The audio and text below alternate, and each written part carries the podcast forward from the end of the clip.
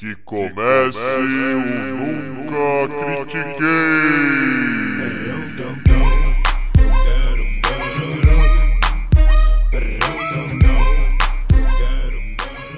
Boa noite, bom dia, boa tarde. Bem-vindo a mais um episódio do podcast esportivo, embasado, não jornalístico e zoeiro, eu nunca critiquei. Eu sou Maurício, the host with the most, o seu Herschel Walker desse episódio. E comigo, o meu Derek Henry de hoje é o Arthur Bindi. E aí, Bindi, tá feliz, não tá? Gina, que isso? Eu quase chorei, quebrei móveis e me embriaguei. Esse ano foi quase, esse foi uma certeza com a vitória do meu Titans no sábado. Ah, papai, eu não quero falar de outra coisa, eu não quero falar de outra coisa, não me faça falar de outra coisa. Brincadeira, tamo aí, Mauricião. É, isso aí. Não, a gente vai chegar lá, por isso até eu também escolhi um running back por, por, por sua causa, em sua homenagem. Mas antes da gente chegar lá, nós temos uns pequenos assuntos aqui a falar. É, vamos começar é, falando do a, é, a morte né, do David Stern, que aconteceu bem no dia 1 de janeiro, né? Uh, ô Bindi, cara, por que você não fala um pouco aí da, da sua experiência aí, cara? Do... Então vamos lá. É, primeira coisa, foi, foi uma notícia que assim veio, veio como um choque, porque dia 1 tá todo mundo alegre, todo mundo feliz, a gente não espera receber uma notícia dessa, mas ele havia sido internado no final do ano com problemas. Então assim, a gente fica muito triste, pois ele é uma figura fundamental para a NBA que a gente conhece hoje, mas que a gente não dá tanto valor. Nosso dia a dia é Michael Jordan, nosso dia a dia é Magic Johnson, é Larry Bird, é Kobe Bryant, é Shaquille O'Neal, mas a gente não tem dimensão do executivo que nos proporcionou tudo isso, né? E esse cara é o David Stern. Então, isso eu dou todos os méritos possíveis e inimagináveis para ele. Existem livros, existem relatos, existem histórias. Galera, se vocês não conhecem o Adrian Wojnarowski, do, da ESPN americana, gravou um podcast, gravou um material muito bacana sobre ele, recomendo.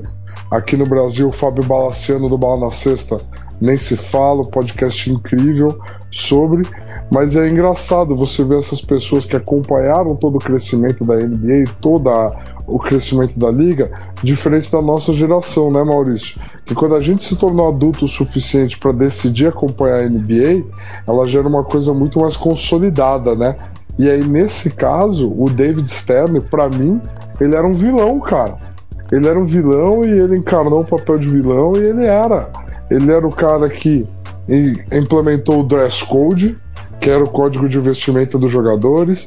Então toda aquela questão do streetwear, as roupas mais largas, a associação com o rap, com o hip hop, toda aquela coisa, é basicamente um movimento Alan Iverson de trazer as ruas para dentro da quadra.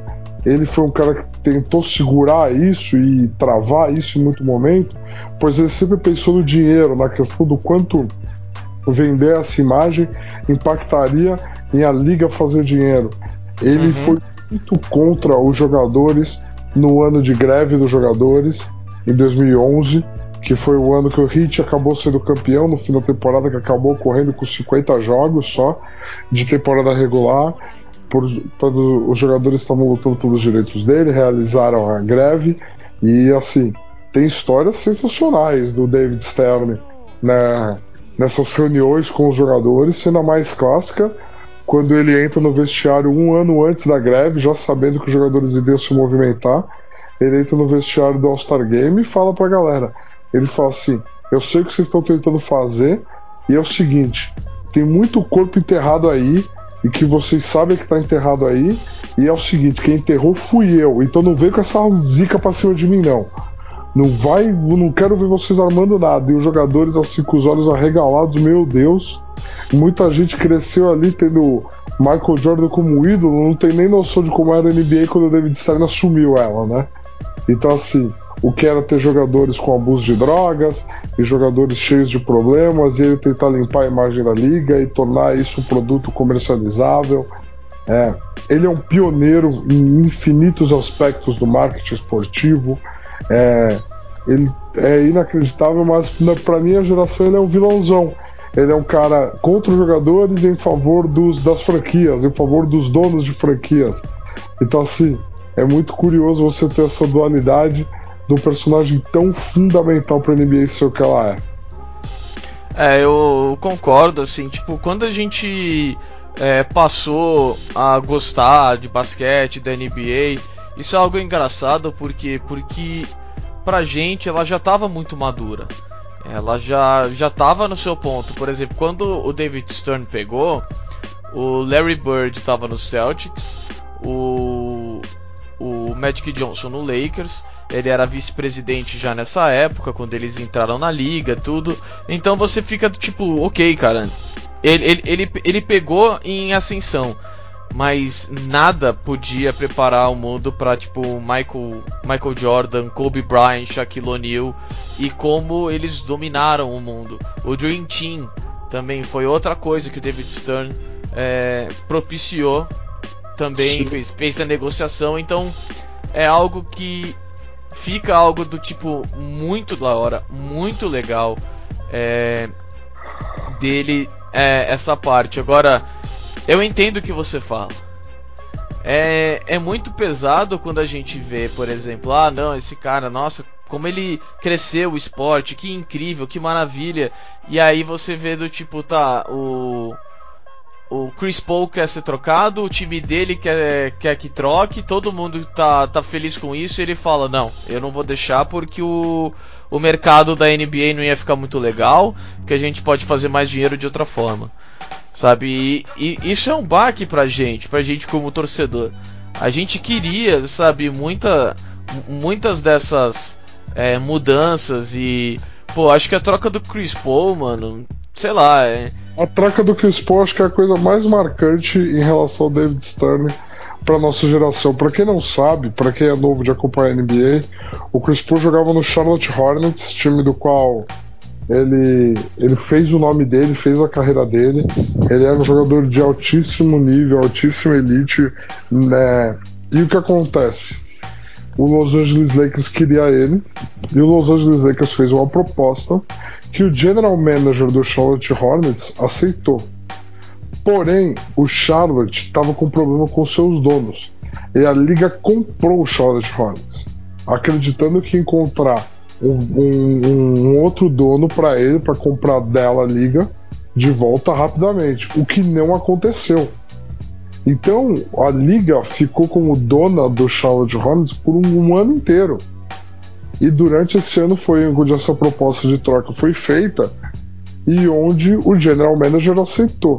Só que todo jogador de alto calibre ele precisa de uma aprovação do dono para a troca acontecer. Isso é a realidade do dia a dia da NBA. E ele, como dono, ele é o presidente da NBA, a NBA é a dona do time, ele, como dono, vetou a troca. Só que, cara, é um veto da troca que é assim. Como é que eu posso explicar?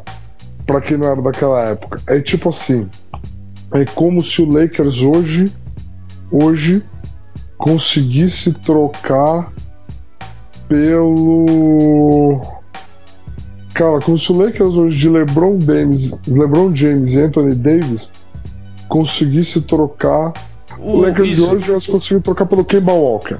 É exatamente é isso. isso mesmo. É isso mesmo. Então assim, todo mundo da liga ficou tipo, caralho, o Lakers já tem tudo, o Lakers já tem Kobe, o Lakers já tem Paul Gasol, o Lakers já tem Lamar Odom, eles vão pegar o Chris Paul ainda? Que isso? Vai ficar muito injusto. Mas assim, era uma troca que não era horrível, só ia tornar a liga injusta. E aí ele, como ele era dono do time, mas ele também era o presidente da liga. Então para todo mundo ficou um ar de tipo, ei, tá todo mundo reclamando, nós como liga vamos vetar essa troca. Entendeu? Não passou um ar de eu, como dono do time, não gosto dessa troca. Passou toda a sensação de que eu, como presidente da liga, não vou realizar essa troca porque vai dar merda. Vai muita gente reclamar. Tanto que, uma semana depois, ele foi trocado pelos Los Angeles Clippers. Então não era que ele era um jogador introcável, é só que aquela troca não podia acontecer. Então ele é esse personagem, né? É, então, e, e, isso fica muito do tipo, tá, ele. É, era muito interessante o Chris Paul em Los Angeles. Ele ia dar muito dinheiro, tanto que ele foi pro Clippers depois. É só o fato dele ir pro Lakers que foi algo do tipo. Tá, tudo bem que o Chris Paul ia pro Lakers e tudo, mas. É, é como você falou, não é como se a troca fosse ruim. Sabe, o Chris Paul não é exatamente o jogador que a gente reconhece hoje. Ele era um ótimo jogador, um ótimo jogador, porque ele era bem novo ainda. Tinha uma enorme carreira pela frente. É, ninguém sabia se ia se machucar e tudo. Tipo, a, ainda tinha vários fatores ainda. É, e quando você vê um cara que é dono da liga, dono do time, ele fala não, tipo, não importa exatamente do porquê, vai pegar mal. Entendeu? Vai ficar feio. E ficou. É... E, e essa era a posição de comissário. Ele ainda considera essa sua maior. É... É, o seu maior arrependimento. E eu entendo por quê. Eu, não, eu nunca cheguei a gostar muito do David Stern. Ele fez muitas coisas boas, mas ao mesmo tempo, sabe, tipo, eu digo muitas coisas boas, isso desde a época que ele foi chamado para ser advogado da liga, né? Pra, tipo, a liga não queria free agents, e chamaram ele. E ele começou a sentir cheiro de tudo e começou a falar: Mano, a gente. É, é melhor a gente não lutar contra isso e fazer de outra forma. Tanto que ele foi contratado pela liga e ficou um comissionário. De um ótimo trabalho que ele fez. Então, é, é algo que assim, eu nunca gostei dele pra valer. Sabe, eu nunca achei ele especial, sensacional. Porque no fundo ele era um cara que olhou pra NBA e falou: Cara, essa liga quando eu cheguei tava deficitária, tava mal, tava capengando. Eu vou deixar ela com o máximo de dinheiro possível. E ele tem uma, uma frase que é legal e ruim ao mesmo tempo. Porque a frase que ele fala, ele falava para os jogadores: Vocês são mal pagos. Eu quero que vocês sejam é, bem pagos. Eu quero que vocês sejam muito é, bem pagos. O que isso quer dizer? Pô, legal, é dinheiro pro, pro, pros jogadores. Mas ao mesmo tempo, o que ele queria dizer, no fundo, tipo, eu quero que essa liga seja valorizada ao máximo possível. Sabe, eu quero dinheiro, eu quero que todo mundo aqui seja, sabe, muito, muita, muita grana. Então é foda, porque tipo, é algo legal os jogadores terem mais dinheiro, poderem se profissionalizar, levar a sério, aquela coisa toda. Claro, sempre é. Mas não deixa de no fundo, é tipo, olha, é dinheiro, eu tô atrás do dinheiro. Entendeu? Eu quero valorizar a liga. Sim. E isso que ficou bastante, entendeu? Tipo, pelo menos para nós, que crescemos junto com. Já com esse cara, entendeu? Tipo, é... até ele sair. Porque entendeu? a nossa geração, a nossa geração não pegou, por exemplo, o anúncio do Magic Johnson pra, de que ele tinha AIDS. A nossa geração não pegou, cara. Nossa geração foi acompanhar a NBA depois. Então a nossa geração não viu o que foi ele como comissionário, como presidente da NBA, virar para todas as franquias da liga e falar: se o médico quiser jogar, o médico vai jogar, porque nós contratamos todos os médicos especialistas nessa porra e todos eles falam que nada impede o médico de jogar e não leva risco a ninguém. Entendeu? Cara, ele foi um cara que bateu muito no peito disso. Ele foi um cara que, em matéria de business, ele correu por anos para trazer Yao Ming para a liga. Ele foi um cara que, meu, é, o que ele pôde fazer para a NBA expandir, ele fez até o último momento, sabe? Então, assim, tem, e, e, não só a NBA expandir, a NBA fincar algumas raízes e, e criar uma base sólida, uma, uma, fundação forte sobre quais são os seus conceitos, quais são suas diretrizes, quais são os seus parâmetros, quais são os seus princípios. Ele permitiu que tudo isso fosse criado também. Só que a nossa geração já pegou o homem com a casa construída, a gente não viu ele construindo. Uhum. Então, para nossa geração, a gente pegou muito mais os erros do fim da carreira dele do que os acertos do início da carreira dele. Então, é, é é, tem, tem esse fator. E que ele sempre foi um cara que pensou no dinheiro da liga primeiro e no trabalho de fazer os donos de franquia ficarem cada dia mais ricos. Isso é inegável, ele sempre fez. Nem ele nunca negou. A frase principal dele foi de que perguntaram para ele qual seria a final ideal da NBA para ele, ele falou Lakers versus Lakers. É, então. É, isso fica um pouco do que ele, ele é. Assim, isso não quer dizer que ele seja bom ou mal. Ele era essa pessoa. Ele teve, como você pode ver, momentos maravilhosos, momentos humanos, né? E ao mesmo tempo teve momentos não tão legais, sabe? Momentos que depois, com o tempo, ele pôde perceber que, é, nossa, não, não, não devia ter feito dessa forma. Sim. Então, mas esse era o David Stern. É, de tanto que a gente fala aqui de, de basquete, é, não acho que seria viável a gente não falar um pouco dele, até porque ele foi o nosso vilão aí, ó, o, o rosto de quando ia vir alguma má notícia, vamos falar assim, da NBA por muito, muito, muito tempo. Exatamente, perfeito. E, e falando em vilão, Eita. Conor Vai McGregor tá aí, assim? velho. Vai começar assim, falando em vilão, sem vinheta, sem nada? Tá, tá, chama a vinheta aí pra gente falar desse vilão. Toca a vinheta.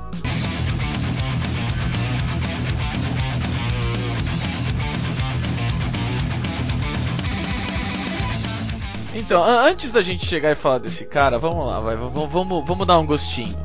Vai ter o UFC 246 é, no dia 19 e nós vamos ter um card ó, terrível, vai, vamos falar assim, com, na minha opinião, duas exceções, tá? É, ok. Prime- pr- prime- primeiro espaço, assim, é, de, de, de pontuação, e eu só vou pontuar, é a luta do peso pesado é, Oleksiy Olinik contra o Maurice Green. Por um único motivo. O maluco tem 42 anos e tá lutando no UFC. É, é só isso. É tipo, 71 mano, lutas no cartel, ele tem 71 fucking lutas. Tipo, mesmo se for pra ver esse cara ser completamente destruído em pequenos segundos, sabe? Tipo, eu acho interessante assistir porque, mano, não é todo mundo que tem vai ter 72 lutas no card. Entendeu? Então é algo do tipo, caralho, eu vou ver o homem mais velho da história do UFC lutar agora. Eu acho que eu tô feliz com isso, entendeu? Tá firmeza. Ou pelo menos o cara mais rodado, alguma coisa assim, mano. Esse cara tá foda. E aí vamos pro, pro sério. Holly Holm contra Raquel Pennington. E por, por que que eu quero falar um pouquinho dessa luta? Por causa da Holly Holm. É, não, não dá pra. Eu não vou negar. Eu gosto muito dela. É, eu não levava fé que ela ia ganhar o cinturão contra a Ronda Rousey. Sabe? Tanto que ela não conseguiu segurar o cinturão e depois foi, foi perdendo. Né? Ah, depois ela conseguiu começar a voltar um pouco agora, perdeu para Amanda Nunes. Então é, é algo que tipo tá, ela ela é um commodity agora, mas não tá no mesmo momento de quando ela ganhou da Ronda Rousey. Mas cara, eu eu realmente realmente adoro ela. Ela já foi do é, do kickboxing, mas o mais importante, ela foi do boxe e ela foi muito do boxe. Ela teve 33, 2 e 3 no seu, no, no seu card de boxe apenas. Então eu gosto muito de, de assistir ela. E ela ganhou da Ronda Rousey ainda por cima. Foi ela que, tipo, abriu a porteira pro resto do mundo. E ela lutou pra caralho naquele dia. Entendeu? É, provavelmente ela nunca vai lutar dessa forma. Mas eu sou uma pessoa que, tipo, cara, eu quero ver essa mulher lutar até, o, até a última luta dela, entendeu? Eu vou seguir essa mulher e eu gosto muito do jeito que ela, que ela luta. É uma. É, é, é, um, é um estilo que eu gosto, é um estilo que me atrai, entendeu? É muito pensado, é bem, é bem calculado. Ela gosta de ficar em pé, obviamente. E ainda por cima, ela já ganhou da Pennington uma vez. Foi uma decisão dividida, mas foi. Em, em, em, se encaminhando para Rousey.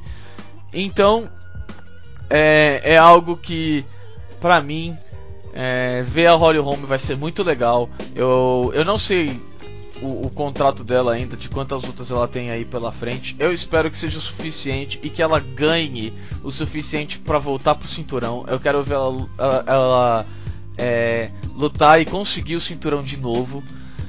Mas é isso aí, eu, eu, eu gosto muito dela, então por isso que eu quis falar um pouco dela. Agora do vilão, você pode falar primeiro que eu termino. Cara, assim, o. Vamos lá. Esse UFC 246, ele podia chamar UFC. UFC Conor. UFC Conor.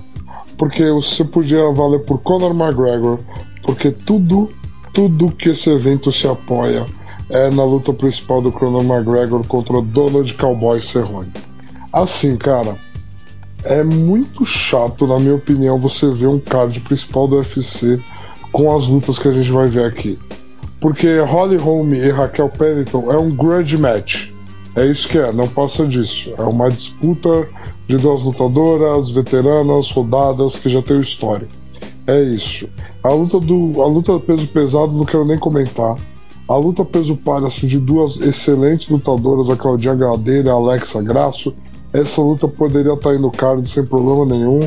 E Anthony Pettis e Carlos Diego Ferreira, desculpa, é a headline de Fight Night não tem que estar em card principal. Então tudo o que esse evento se apoia é no Conor McGregor contra o Donald Cerrone.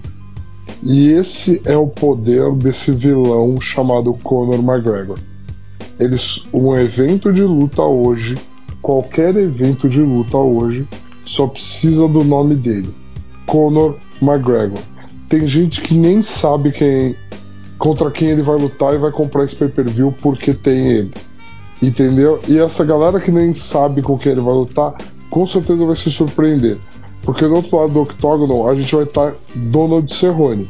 E cara, Donald Cerrone é o recordista de vitórias e finalizações, ou seja, lutas que terminaram ou por nocaute ou por submissão em toda a história do UFC. Ele é um cara que se ele puder lutar cinco vezes por ano, ele luta. Ele é impressionante. Ele já teve combates históricos, históricos, históricos contra Robbie Lawler. Se vocês puderem sair do caminho de vocês e assistir, façam. Entendeu? Ele já teve. O combate dele contra o Rick History é maravilhoso. Então, assim, ele é um cara que. Ele voltou para UFC, não voltou com vitórias, não voltou bem, mas ele veio uma vitória sobre o e a quinta. E a real é que ele tem um poder de nocaute que é legítimo. E ele contra o Conor, a gente vai assistir para quê? Para ver nocaute, para ver sangue. É isso. Esse é o evento de espetáculo. Esse é o evento que você, Maurício, que você odeia. Porque ele não vale nada, não leva nada nem ninguém a lugar nenhum. E mesmo assim ele vai acontecer do jeito que ele vai acontecer, por puramente o valor de entretenimento.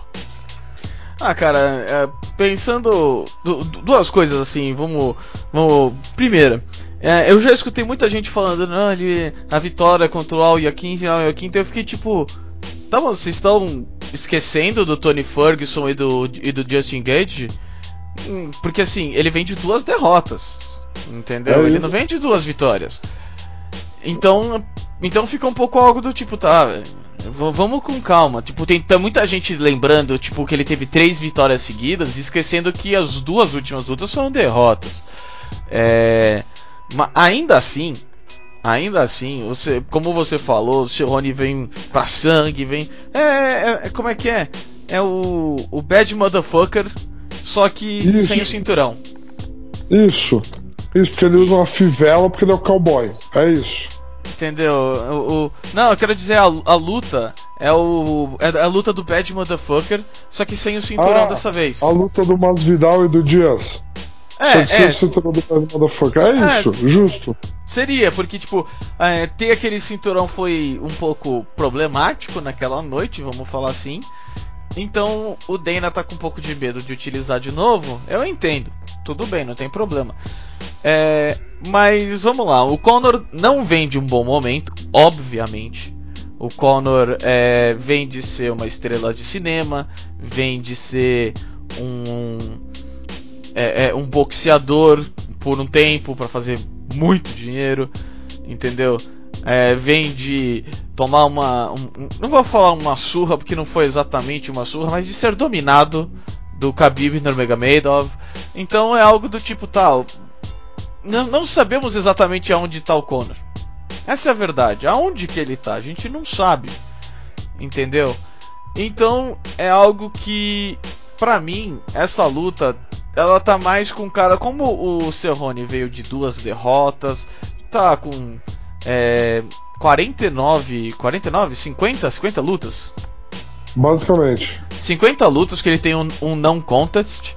Então, Isso. tipo, é, ele vem de 50 lutas, tem 36 anos. Então eu acho que assim, olha, o que, o que eu sinto desse UFC é o Dana falando, olha, a gente quer colocar o Conor como o, o- ainda a- a- o, o dinheiro, vamos falar assim, porque se ele continuar perdendo, ele a gente não vai poder tipo falar, ó, o Conor tá aí, que ninguém vai querer olhar. Então a gente tem que manter ele bem como nosso ativo.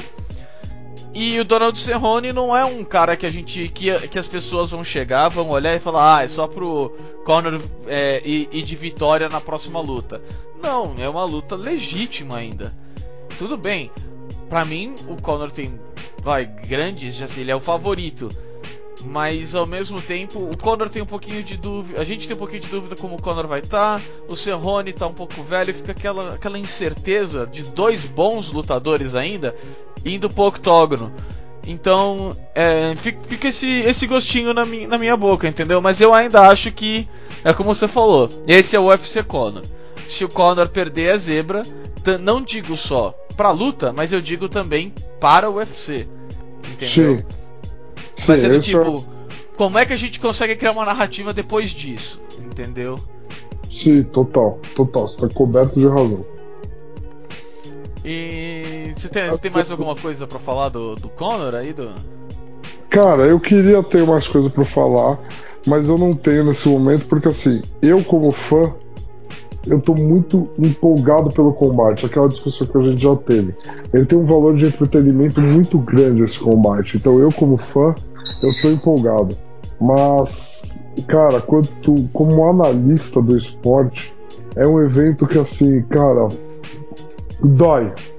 Dói, dói, sem sacanagem. O UFC tem mais de 10 pessoas com cinturão e claramente nenhuma delas se sujeitou a ser co-evento principal de um evento principal do Conor. Então, esse é o evento que o UFC conseguiu entregar. É tristíssimo, de verdade. É, eu também, sabe, pensando no espetáculo, né, dessa luta, eu, eu vou assistir a NFL, entendeu? Justo, perfeito. Perfeitamente. Então va- vamos aproveitar essa puxada sensacional pro nosso último assunto aqui. Vamos lá. Bora, toca a vinheta.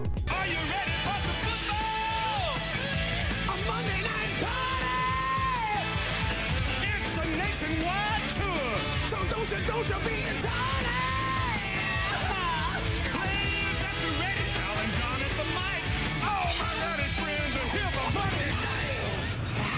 Então, com essa nossa vinheta aí, vai vir o futebol americano. E galera, vamos lá. É... Primeiro, primeiro jogo que eu quero falar, assim, pra tirar da frente, é Seahawks e Eagles. Ah, bom, essa foi a única previsão que eu acertei, porque eu sou ruim, sou um bosta. Mas é, em minha defesa, os outros jogos foram bem próximos. Ainda assim, vamos lá. É, na minha previsão, eu achei que o Seahawks ia ganhar mesmo. Eu achei que o Eagles estava fazendo é, número. É, Hora extra. Tá fazendo É. hora extra. vinha com várias lesões. No meio do jogo, o Carson Wentz vai e machuca. Então, tipo, sabe, é algo que ficou tal. O, o Eagles não devia estar aqui. Entendeu? Não devia. Por, por essa divisão, não devia ter nenhum time desses aqui. Podia colocar talvez até o Bears com o Trubisky, que eu mudei de opinião, por sinal. Ainda Ah, é? assim. É, ainda assim. É. No. Tipo, ia dar na mesma. Ia ser tipo.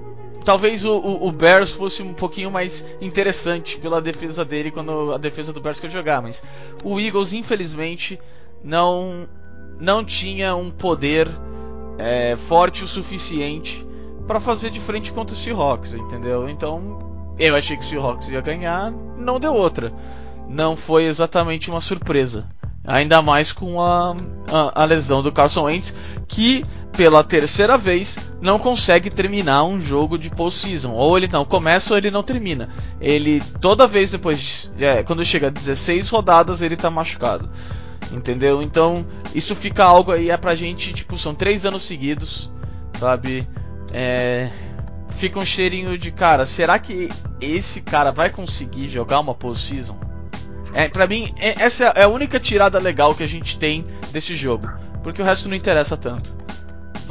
Cara, acho muito válido isso que você tá falando, assim. Seattle não performou em altíssimo nível, mas ganhou como a gente previu e como deveria, tá? Agora, esse takeaway de que o Carson Wentz, cara, tem alguma coisa com ele, é muito verdade. Eu não sei se ele precisa de um banho de sal grosso, ou se ele precisa ir mais pra academia, treinar mais, ou se simplesmente ele é um jogador quebrado fisicamente. É assim, claramente ele não é quebrado emocionalmente. Por isso, no fim da temporada regular, os três jogos must win, né? Que é preciso ganhar, ele ganhou e ganhou jogando bem. Então, assim, é, ele não consegue fazer milagre com os recebedores que ele tem, mas ele consegue tirar resultados e ele tirou. Agora, ninguém esperava que eles fossem ganhar do Seattle. E aí, quando ele se lesionou, o jogo acabou ali. Essa é a realidade. Ninguém do time do Philadelphia de verdade acreditou que poderia ganhar com Josh McCown de quarterback. É, não tinha condição, não tinha nível. A defesa fez o que podia, segurou o ataque de Seattle em 17 pontos. O ataque de Seattle não tem sido eficiente, não tem empolgado. Mas com o Russell Wilson tudo é possível, então a gente vai ver as cenas dos próximos capítulos. Mas desse jogo, cara, realmente o que a gente tira é essa pergunta: quem é Carson Wentz seguindo no futuro? Ele é o franchise quarterback que Philadelphia quer e precisa, ou ele é um quarterback que vai ganhar muito dinheiro, mas infelizmente não vai estar disponível quando o time mais precisa? Quem é Carson Wentz? É, então, porque não adianta você ter um, um senhor quarterback que quando chega na postseason quebra. Entendeu? Porque aí você vai precisar pagar por um outro quarterback. Mas que foi o que aconteceu, por exemplo, com o Eagles quando ele foi campeão. Tava o Nick Foles lá, o Nick Foles teve a, a, a sequência de jogos da vida dele, hum, sem querer tirar mérito dele, é, é, tipo, diminuir. Mas foi, tipo, foi realmente Foi, uma- foi, foi é, jogos da vida dele. foi mesmo, foi o auge da carreira dele até o momento. Então, tipo, é isso aí. E eu não consigo tirar mais, sugar mais nada do resto. É, vamos falar dos meus erros, né? Bora lá. P- Posso chamar o próximo jogo, cara? Fica à vontade, pode escolher. Cara, Bills e Texans. Esse jogo me deixou puto. Se deixou ser puto que não é torcedor do Bills, imagina que é torcedor do Bills. Nossa senhora, não, não é possível. Eu, eu, eu, eu falei, eu fiz a minha previsão, eu deixei legalzinho, pá, olha, é isso que vai acontecer. O, o, o, o JJ tá voltando, mas ele não vai ser um fator explosivo, aquela coisa. E, mano, primeiro tempo, tudo indo de acordo. Mano, 13 a 0 sabe, tranquilo. O Josh Allen realmente mostrando que, tipo, olha, eu não sou o James Winston, firmeza. Porra, o que aconteceu na merda do segundo tempo, velho? Ó, foi outro, foi outro time que entrou. E eu nem digo o Texans, eu digo mais o, o, o, o Bills. A defesa do Bills, mano, implodiu. E o time não conseguiu mais produzir. E nossa senhora, tipo, é, eu não sei o que aconteceu, de verdade, eu não sei o que aconteceu. Foi, eu tava tudo seguindo do jeito que eu falei e eu tava feliz, sabe? Eu falei, caraca, eu não acredito, velho. E o Bills quis falar, não, o Maurício falou da gente, foda-se, não quero. Cara, eu assisti o jogo e assim, foi impressionante a virada mental e física que o Texas impôs no segundo tempo. A defesa veio mais pro jogo, a defesa foi bem paciente em fazer o Josh Allen cometer erros que ele cometeria, porque ele é um cara que se afoba na, na vontade de fazer as coisas acontecerem. Então, no primeiro tempo, composto, bem posicionado, num bom sistema de um bom esquema de jogo, deu tudo certo. O segundo tempo, assim, outra coisa, as chamadas do Texas no primeiro tempo foram horrorosas. O Texas veio com um esquema de jogo para enfrentar a defesa do que foi pífio, pífio, mas no segundo tempo ajustou e meu, é assim, é um negócio que é muito real na NFL. Quem tem o melhor QB no fim das contas, muitas vezes vai ter a melhor chance de ganhar o jogo. Foi o que Deshaun Watson fez pelo Texas. Ele proporcionou ao Texas uma chance de ganhar o jogo toda vez que a bola estava na mão dele. Toda vez que a bola chegou na mão de Deshaun Watson, o Texas tinha uma chance de virar, de empatar, de buscar o jogo. E ele conseguiu, cara. Ele conseguiu e a jogada dele na prorrogação para gerar o ganho de campo que permitiu o field goal da vitória, procurem, porque é simplesmente mágico a forma no qual ele escapa do sec. É assim, é um jogador formidável, é um jogador que não desiste, é um jogador que abraça a franquia. Então assim, quando você tem tudo isso no lugar, faz uma diferença muito grande para você não parar de acreditar, para você continuar lutando. E deixa o Watson e os Texas têm isso no lugar. Não acho que possa na próxima fase, de forma alguma. Mas, mas, só o fato de ter essas coisas é algo que o torcedor do Texas pode esperar que as coisas fiquem melhores no futuro. E para agora, meu, vocês estão no Divisional Round. É um jogo, cada jogo é uma história, cada jogo de uma vez. Tava 16 a 0 pro Bills, terminou com uma vitória do Houston Texans. É isso tem que fica. Para mim, o Bills nunca me enganou. O Bills era o que ele era até o Josh Allen poder levar. E para mim, Josh Allen nunca teve bola para ganhar um jogo de playoffs. Dito e feito, um fumble no último quarto, um péssimos drives, péssimas tomadas de decisão. Só não fez mais errado porque não deu, porque ele não é burro, ele só é ruim. São coisas diferentes. É, o, o Josh Allen realmente ele, ele, ele tá crescendo, mas tá bem devagar, tá realmente bem devagar. E é assim, pensando agora no futuro, né, já falei que eu tinha que falar do jogo, tomar no cu, mas é, eu eu não tiro eu, eu, eu não tiro a chance do Texans, sabe, quando você tem um, um bom QB nessa temporada aí, nesse 2020 do jeito que tá, eu não tiro a chance porque do outro lado também nós temos, well, Andy Reid, entendeu?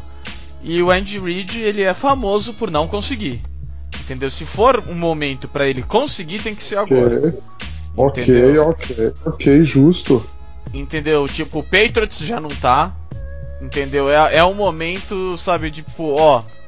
Cara, você tem que fazer acontecer, entendeu? Não- E, e é isso aí. Mas ele é o cara que, por histórico, sabe? É o cara que, tipo. Eu não acho que o Kansas City vai perder ainda. Mas eu não tiro é, essa carta aí do. do da mesa. Entendeu? Ah, mais Acho- alguma coisa? Acho muito justo, acho muito justo. O que a gente pode esperar do próximo é. São muitas incertezas, o que torna o jogo muito mais interessante. Esse Kansas City Chiefs e Houston Texas.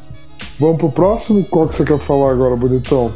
Cara, agora a gente tem que falar do, do Tennessee, né, velho? Ah, vamos falar do Tennessee? Vamos falar do meu Tennessee Titans? Vamos falar como a gente aposentou Tom Brady? Vamos falar como a gente fez o Gillette Stadium chorar? Vamos falar como o Bill Belichick ficou puto? Vamos falar de tudo isso, por favor? Vamos, né? E, cara, é assim. A verdade é que o Patriots não vinha jogando bem. Não vinha jogando bem os últimos jogos. Não tinha um ataque eficiente. E a defesa era exposta contra o jogo corrido. E o Titans tem no Derrick Henry um cavalo de running back. Ele é um cara que simplesmente não para, não é derrubado. Líder da NFL em jardas, líder da NFL em touchdowns corridos. Era, ao mesmo tempo que foi uma tremenda surpresa, uma tremenda zebra para muita gente, ao mesmo tempo era o resultado lógico. Era o resultado lógico a vitória do Titans. O que, mas o que não era lógico foi o que o Derrick Henry fez. Cara, foram 182 jardas, entendeu? Foi uma partida magnífica em todos os aspectos. O que ele pôde carregar o ataque, ele carregou, queimou o relógio, foi fundamental. É assim, eu como fã do Tennessee Titans, Eu amo esse time, eu sou maluco por eles. Em nenhum momento eu esperava que a temporada tivesse no momento que ela tá, que ela ainda tivesse viva pra gente. E muito menos que a gente fosse eliminar o Patriots na casa dos Patriots. Mas uma vez que esse momento chegou, há muito tempo eu não estava tão confiante de que o destino do Titans estava nas próprias mãos do Titans. Não estava dependendo de um mau jogo de ninguém. Estava dependendo só do jogo correto de todos os envolvidos com o time que o time venceria e venceu. Estou muito feliz por isso. É, eu sou um dos que fica surpreso. Eu falei. É, eu, eu ainda fui quem. Fui eu quem queimei o Patriots. Porque na minha, na minha análise eu falei. Olha, é difícil acreditar que o Brady não vai pegar a bola no final do jogo e vai fazer aquela drive e vencer no final. Dessa vez ele teve um pick six. Pick Entendeu? Six foi o último passe dele nessa temporada. É Cara- isso que. Porra. É, é impressionante olhando agora um pouco. O, o estilo do Titans foi sensacional. Eles vieram realmente preparados. O Tannehill fez 15 passes, 15 tentativas de passe. Fez 72 jardas. Entendeu? Foi algo do tipo, olha, nós vamos fazer college ball aqui, entendeu? É e, vai, e vai ser college ball e a gente vai ganhar com college ball. E foda-se. E foi mesmo. Não tinham resposta pro Derrick Henry e o Tennessee falou: enquanto você não tiver, eu não vou mudar. E infelizmente o Patriots não teve. É, pensando um, um, um pouco, porque essa é uma parte um pouco simplista, tudo bem, mas foi o que aconteceu, sabe? New England não conseguiu pegar o ritmo, sabe? O fator casa não deu efeito, que é algo que normalmente pro Patriots é alto, é, é realmente valorizado. Bom, dessa vez não aconteceu. Não então, mesmo. não mesmo, sabe? Tipo, tô de parabéns aí pro Titans, de verdade, pro Derrick Henry também. Sabe, não é de agora que o Titans, principalmente pro coaching staff. Pra mim, al- algo que a gente tem que pensar um pouco é o coaching staff dos, dos running backs do Titans, tá? Porque não é há pouco tempo que esse time tinha o, o Gurley, entendeu? E o Gurley era o novo running back do momento, sabe? Que tava no mercado e tudo, e mano, ele vai pra um time bem melhor, bem mais foda que o Titans, e ele vai carregar um time pro, pro Super Bowl, sabe? E agora nós temos o Derrick Henry de novo. Então fica algo pra mim, olha, parabéns pro coaching staff de running backs do Titans, porque vem ano, vai ano, eles fazem um, um puta running back, um puta running back que infelizmente muitas vezes vai pro mercado pra ir pra um lugar melhor. Entendeu? Então é isso aí. É, É, o Derrick Henry tá em ano de contrato, ele vai com certeza ganhar a famosa bag, né? He, he's gonna get the bag. Ele vai ganhar a mala de dinheiro do Tennessee Titans e merece. Merece cada centavo. O trabalho que esse cara fez essa temporada foi inacreditável. O time corre nas costas dele. Literalmente. é, Agora, pro futuro, não acho que contra o Ravens vai. É, pra mim, o Ravens, agora que o Patriots saiu da frente, o Ravens é o time pro, pro Super Bowl, na minha opinião. Vai passar pelo Tennessee, vai passar pelo Kansas City. É um time que tá Sim. jogando bem pra caralho, é um time que cresceu no meio da temporada, ou seja, é. é tá N- não- não cresceu. Não é que nem os times que, mano, faz. Por exemplo, o Patriots. O Patriots faz, tipo, fez 10 vitórias. E aí, tipo, perdeu, perdeu. Aí você fica, tipo, pô, vem de duas derrotas em duas semanas. É um time que tá pra baixo, entendeu? Sabe? É, então, diferentemente, por exemplo, de um. De um, de um Patriots, de um, de um time que, tipo, fez ah, é, grande parte das suas vitórias no começo, o Baltimore fez grande parte das suas vitórias no final. Entendeu? Então é um time pra gente ficar com medo, sim. E pra mim é um time que deve ganhar do Tennessee. Agora, não sei como é que o Tennessee vai fazer essa abordagem contra o, contra o, o Ravens. O Ravens tem um outro quarterback que é o Dido. Se o Titans ganhou do Brady, é, não acho que o Lamar Jackson vai ser tipo, ah não, agora é o Lamar Jackson, agora é outra coisa. Não, vamos com calma, entendeu? Tipo, os caras acabaram de dar uma dominada no Brady. né? Eles têm muita capacidade de botar o, o ataque do, do Baltimore em perigo. Entendeu? E quando você tem o Derrick Henry em campo, você controla o relógio. Você Exato. controla o relógio. E isso é muito importante no jogo. Sabe? Exato. Na hora São que você percebe. Exatamente. Tipo, na hora que você percebe, teve uma única drive o jogo inteiro até agora, primeiro, primeiro quarto, e tem 3 minutos no relógio. O Tennessee ficou com 13 minutos em um único drive e fez 7 pontos. Sabe, é um absurdo. Eles colocam você de contra com contra a parede do tipo, se você não fizer um ponto agora, cara, olha, você não vai ter muito tempo depois pra conseguir. Eu tô avisando. Então, é isso aí. Entendeu? Mas eu acho que o Baltimore ganha. Eu também acho que o Baltimore ganha, porque eu acho que as zebras acabaram também na nessa próxima rodada, ainda mais depois da zebra que rolou lá em New Orleans. E é essa. É, essa daí é, é sensacional. Essa foi a única que eu não fiquei triste de ter errado. Você não ficou? Não, Drew Brees tá fora dos playoffs por Kirk Cousins e você não ficou? não. Mas é exatamente por isso, cara. Eu sou um cara que queria ver o, o Mark Sanchez em um time bom, entendeu? E jogar bem. Eu sou um desses caras que fica torcendo pra esse tipo de jogador, entendeu? Meu Deus. É, mano, o que, que eu posso falar? É assim, é algo tão inesperado, tão inesperado que eu não me senti mal. Eu fiquei, mano, o cara tá feliz da vida, velho. Acabou de provar todo mundo errado. Porra, eu consigo ficar feliz com isso. Entendeu? Então, pra mim, é algo do tipo. Inesperável, completamente. Defesa do Vikings tá de parabéns. Jogou pra caralho. Pra caralho. Nossa, jogou muito. Muito. E o Kirk Cousins, mano, jogou tipo. Assim, foram duas coisas. Pra mim, o Kirk Cousins jogou bem. Eu falei, eu achei que ele ia ter um bom jogo. Ele teve um bom jogo. Ele não implodiu. Finalmente teve um momento de maturidade.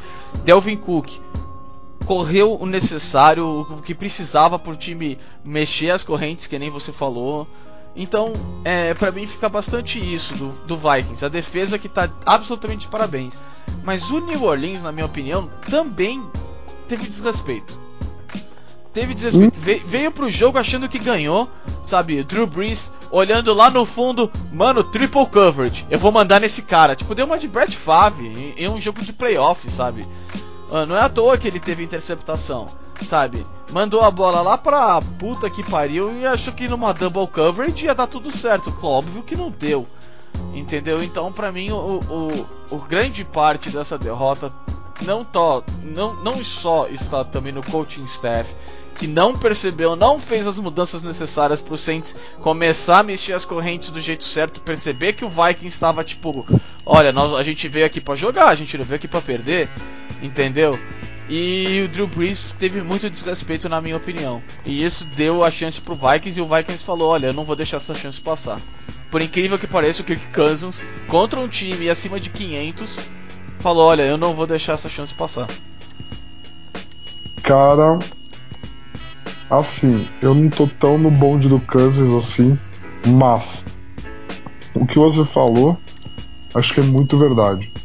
O Saints entrou muito com a certeza de que iria ganhar, todo mundo tratou como uma vitória certa, e tudo que o Minnesota podia fazer de certo para ganhar o jogo, Minnesota fez certo para ganhar o jogo. E assim, lutou até o final, lutou com garra e quando teve a oportunidade na prorrogação, Cousins fez uma jogada incrível. O passe dele pro Adam Thielen, que marcou o posicionamento de campo que permitiu fazer o touchdown depois com o Kyle Rudolph, tudo no braço dele. Então, assim, parabéns, méritos quando tem que dar méritos, e ele merece todos os elogios pela partida que ele fez. Agora, próxima, ro próxima rodada, para mim eles caem. Para mim os times não vão cometer os mesmos erros. Ninguém vai subestimar ninguém, ninguém quer ser o responsável por tomar duas zebras seguidas. Para mim o Vikings cai. Mas esse é um jogo que me faz respeitar mais o Kirk Cousins do que eu respeitava antes dele entrar nessa partida. Cara, eu, eu acho legal você falar isso, porque assim, eu fico feliz por ele.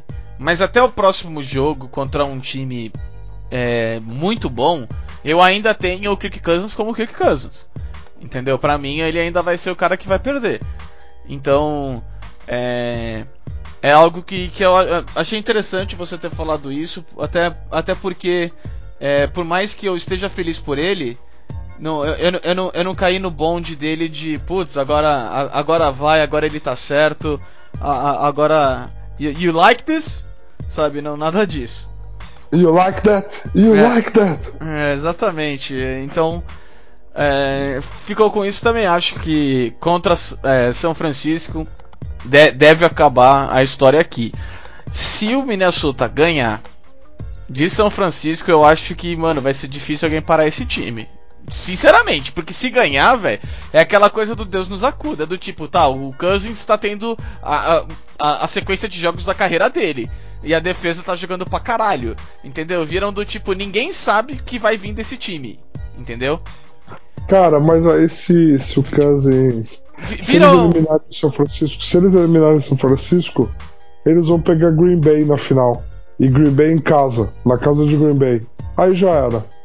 Então, não parece, cara? Que é isso que eu tô falando. Mano, vai ficar igual o New York Giants na época que o Giants ganhou do, do Patriots, cara. Saindo de sexto seed. Que ninguém Meu esperava. Que o Patriots ia, ia ser perfeito. Entendeu? Então é algo que eu fico do tipo, mano, se passar agora, eu não faço a mínima ideia do que vai acontecer no futuro. Eu não quero nem fazer podcast porque eu não sei o que vai acontecer. Entendeu? Não vai, Justo. eu não tô afim. Entendeu? Então, é isso aí. Justíssimo. Justíssimo. Justíssimo. Então, dessa forma, vamos encerrar?